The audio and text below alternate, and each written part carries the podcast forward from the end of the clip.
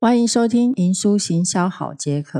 这是一名不务正业的营养师、美容师，也是一名专业讲师、品酒师，那也是一个创业家。喜欢喝红酒，喜欢研究营养品，喜欢行销，熟悉营养产品的原料配方，协助过多家大型外商公司在保健产品的行销及销售，也利用减糖的饮食，让自己两个月瘦身了十二公斤。银书行销好解渴，可以在这里了解如何选择适合自己的保健品，以及营养品，还有保养品，以及健康的尝试，及作为企业者如何行销自己的保健品及美容品。欢迎收听。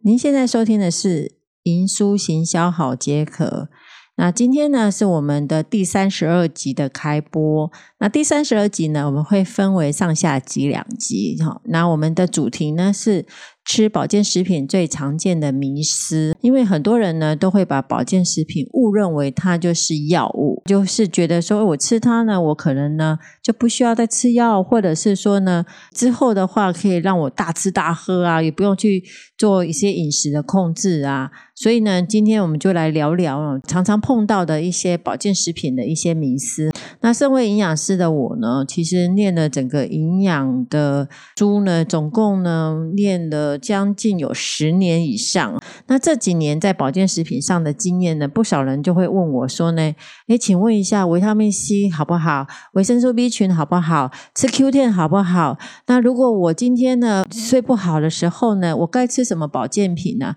那为什么我吃吃呢没有感呢，没有效果啊？那甚至呢还会讲说呢，那我今天如果吃这些保健品的话呢，我是不是可以把我本来去看医生的药物把它减掉？所以很多人就会把保健品当成仙丹，自行减药，甚至不吃药，然后甚至呢以为说呢吃了一定有效。那以上呢，其实这些的迷思呢，那我们今天呢就来跟大家一一的解答。首先呢，第一个迷思就是呢。很多人呢拿到保健品或者是在做比较的时候，都认为说呢，诶，这个产品的剂量呢不足以 B 的产品的剂量来的高，所以高剂量补充到底好吗？那甚至是呢，那如果长期补充高剂量的话呢？那是不是有产生什么样的问题呢？很多人呢会对 B 群啊、维生素 C 啦，甚至有一些像钙呀、铁啊，都认为说，哎，这是我身体必须要的营养品、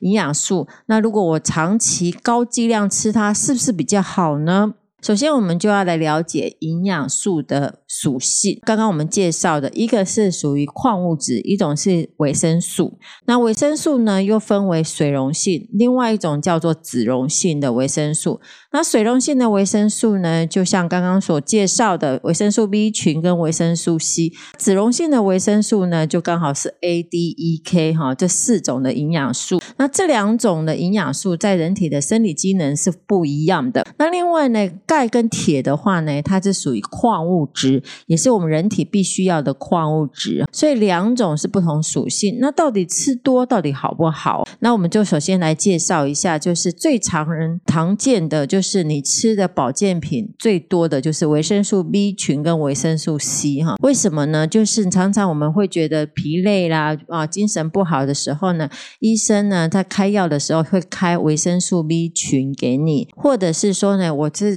造血不足，或者是那个长期呢就会牙龈出血，有时候呢医生也会开维生素 C。那平常呢你在外面买的营养品的时候，也都会接触到 B 群跟维生素 C，甚至呢。你可能买一些属于复方食品，复方食品呢，它不单单只是 B 群或维生素 C，它还有加其他的成分的产品哈，在在里面。那我们就来介绍，像这种呢叫做水溶性的维生素。那水溶性的维生素呢，如果你食用过多的话，会随着尿液排出去，其实是没有关系的。虽然呢，它不会中毒，但是呢，长期呢，天天高剂量呢，身体它会习惯这种高浓度。如果当你有几天剂量减少的时候呢，就我们会出现一种叫做假性缺乏症。假性缺乏症就是，哎，我平常可能不流血的，就是牙龈不出血，或者是说呢，睡眠本来很好，哎，怎么突然间我今天非常亢奋的状况，或者精神特别疲累哈，这些属于叫做假性的缺乏症哈。那即便是呢，持续补充一定剂量，身体也会认为有。误认为它是一种叫缺乏了，所以呢，像这种的话，我们会建议的。其实呢，平常没事啊，如果你保养的很好的时候，不用去吃到高剂量，你这种低剂量的维持低剂量的营养素就可以了。那像这种高剂量到底适合什么样的食用呢？例如呢，像现在呢，大家比较担心的这种啊，新冠病毒的感染，或者是你觉得快感冒了，补充短时间的高剂量维生素 C 呢，其实是非常。常好的，那另外呢，它这些呢都可以缓解这些呼吸道的一个效果，但是呢，不代表你需要长期补充维生素 C 哦。那如果说像维生素 B 群呢，常常我们都会协助肝脏的解毒、神经系统的一个疾病，还有一些什么急性神经发炎，像神经痛，但是也不是是要你长期高剂量使用。所以当你有这些问题的时候呢，你在使用高剂量，那剂量呢症状已经缓解的时候，量就。可以慢慢递减，就是维持那个剂量就可以了。那另外呢，还有就是脂溶性的维生素，脂溶性的维生素 A、D、E、K，因为它是属于叫脂溶性，顾名思义就是它必须在油油脂的情况之下才能够吸收比较好。所以你会看到维生素这种脂溶性的维生素都是属于胶囊状的。那它呢过多的话呢，容易囤积在我们的体内，所以你吃太多的话可能会中毒。像我们就来举例一下，就是呢。如果你今天选择一罐呢是综合营养片，那里面综合营养片里面呢有综合维生素，也有综合的脂溶性的维生素跟水溶性的维生素跟矿物质。那另外呢一个呢就是刚好是在吃保健眼睛的，里面含有贝塔胡萝卜素素，就是维生素 A。那两个产品到底，一个是保眼睛的，一个是综合营养片呢？那是不是这样子吃是 OK 的哈？再来的话，就是刚好那一阵子呢，你的饮食当中呢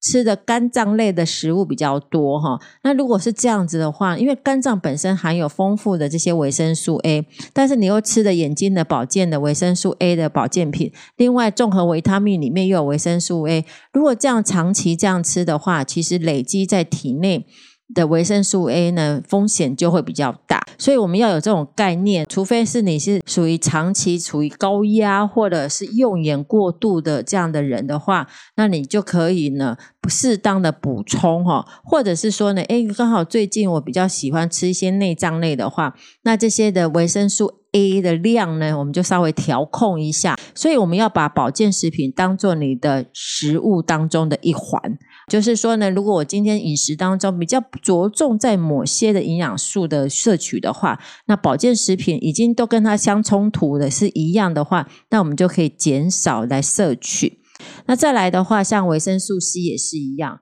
补充高剂量的维生素 C 呢，其实也是，如果除非你是在高压的环境，或者是你有特殊需求，它像我们刚刚讲，快感冒啦，或者是最近疫情的关系，我需要增加我的免疫力的话，我补充这些高维生素 C。那可是因为呢，你太高的含量的话，它会产生代谢成草酸，所以记得在使用维生素 C 的时候，一定要多喝水，否则血液中的草酸浓度会比较高，容易产生的。这种草酸钙结石，再来第二个迷思呢，常常会有人呢会误认为今天吃的这些保健品，可能对我某些特殊的功能性有改善。那我是不是可以自行减药，甚至我可以不吃药了呢？我常常面对这些慢性疾病的人，常常都会问我，像有三高的患者，或者是癌症的患者，他吃药呢，因为他是属于叫做长期药，长期吃药，吃吃吃吃到好烦哦，所以他就会去买了一些的保健品，觉得说，哎，他可以。帮助我这个疾病的改善，所以我是不是我可以就不要吃医生的药哈？我们举例一下哈，比如说像市场上呢有一些的帮助糖类代谢的，像什么膳食纤维啦，或者是铬的含量啊，有降血糖的功能，所以呢糖尿病患者就特别喜欢去找这些的营养品来做辅助，好就认为说，哎，我这样子可以降血糖，所以原本呢就把医生开的药物把它给停掉。啊，甚至减量，那甚至有些人呢，他可能晚上睡不好，然后有忧郁症的问题哈，所以呢，他就看到很多啊，就是爬文啊，看到很多，哎，好像有在介绍吃钙镁啊、伽巴啦、茶氨酸啊，可以帮助放松啊，可以帮助睡眠呐。那就认为说，哎，我今天可能补充的，我就减少吃安眠药，好，所以就抗忧郁症的药，然后就不吃了。那因为这些传导神经传导的药物容易产生哦这种状况，所以呢他就觉得说，哎，可以不要去吃会比较好。可是呢你要去想哦，就是说，因为这些神经传导的药物呢，它会产生的一些呃戒断的症状，所以如果你突然间没有吃这些药物的话，大脑会变得非常恐慌、焦虑、失眠的问题会更严重。所以如果当你在想要借由保健食品来调理睡眠的时候呢，我会建建议这种药物呢，不要立刻停掉，要循序渐进。为什么？因为保健食品它就是一般食品，一般食品通常累积也要一段时间，所以它会让你慢慢的改善你的睡眠的情况比较好，也要透过其他的，比如说环境啊，比如说你。也身心灵这些也都具足的时候呢，才慢慢的把药物停掉。那药物要停掉，也是要医生指示哈，最好不要私自来停药，需要跟医生来讨论。那像刚刚我们讲了降血糖的药也是一样。或者三高的药，这些呢都是必须要跟医生指示才能够去做减低药物的。那另外就是呢，那保健品跟药品可不可以一起来使用呢？那一般我们会建议呢，最好还是间隔一个小时以上，除非呢，就是这个。保健品呢，它是可以跟药物一起吃的，有特别指示的。再来的话呢，其实还是要建议是平时呢要注重的是，其实要呃饮食的均衡。为什么呢？因为呢这些保健食品呢，虽然它是一个浓缩的一个保健品，但是最重要的还是呢，希望是说呢，我的平常的饮食有。具有这些的其他的营养素的那个协同作用，互相吸收、互相的影响，才能够维持我们身体最佳的状态。再来的话呢，就是呢第三个问题，大家对这些保健品的迷思，就是对保健食品有过高的期望，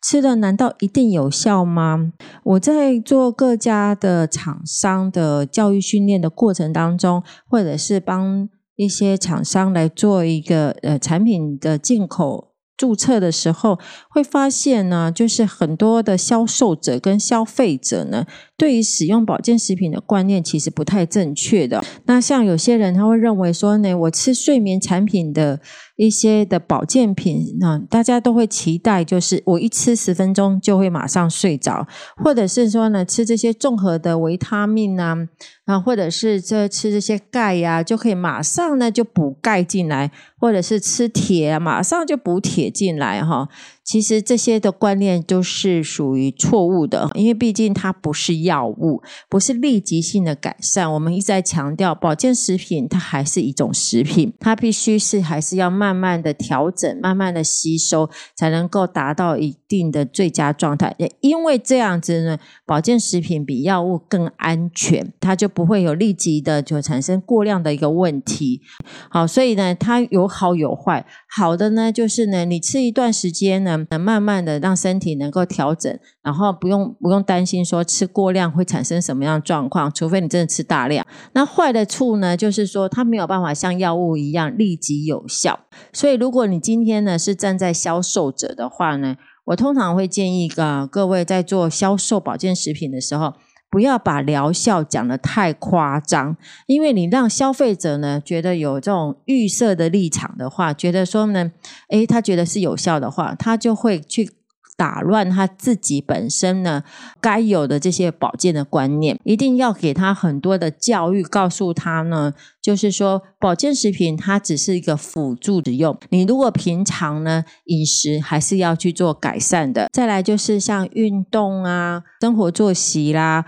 或者是呃医生开给你的药物啊，都是还是要去做调整的。像药物就不能停，那运动的话呢，一定要加强哦，因为运动呢可以让你身体产生的代谢能力，所以很容易会把你的这些吃的养营养成分能够代谢的很好，然后转。转化到我们身体最好的一个最佳状态。那药物的话呢，就是要医生指示才可以停。那另外生活作息也很重要，像比如说压力的问题啦，或者是睡眠的问题呀，你这些种种的关系都跟你的健康是有关系的。所以呢，当销售者在介绍保健食品的时候，其实他就是一种很好的一个教育训练者，他必须教育消费者，告诉他们呢，保健食品只是辅助的，但是还是要教育他们要注重的平常的生活习惯、平常的运动，还有药物呢，也要照医师指示来使用。这样子渐进式的话呢，保健食品呢，在使用的时候呢，就可以让你慢慢的改善。如果呢，当你发现，哎，我吃的这些保健食品好像效果不是那么好的时候呢，你可以再了解它的整个的状况，再去调整。呃，有些消费者就会问我，或客户又会问我说，那到底吃保健食品上面的建议量，到底要吃多少量呢？那每一个产品上面都有建议使用量，那这种建议使用量是属于建。最安全的使用，除非呢，你真有特殊的情况，你可以去增加那个量，就像我们平常在吃饭一样。我今天特别饿，我多吃一碗饭可不可以？可以啊。可是如果你长期吃，那多一碗饭的话，当然会产生健康的问题。所以保健食品要跟食品也一样哈，就是你可以自行调整，它有一个建议量，你可以自行调整。那你自行调整的话呢，你就把它呢融为你的食物当中的一环。那你这样的话，你会发现，哎。因为我今天吃的食物里面呢少了某些的营养素，或者是呢，我今天特别需要呃某些的营养素来帮助我，那我透过保健食品就可以立即的改善。那这个呢是我们今天所谈到的三个迷思，那我们接下来会再谈第其他的迷思，那我们就下次见喽，拜拜。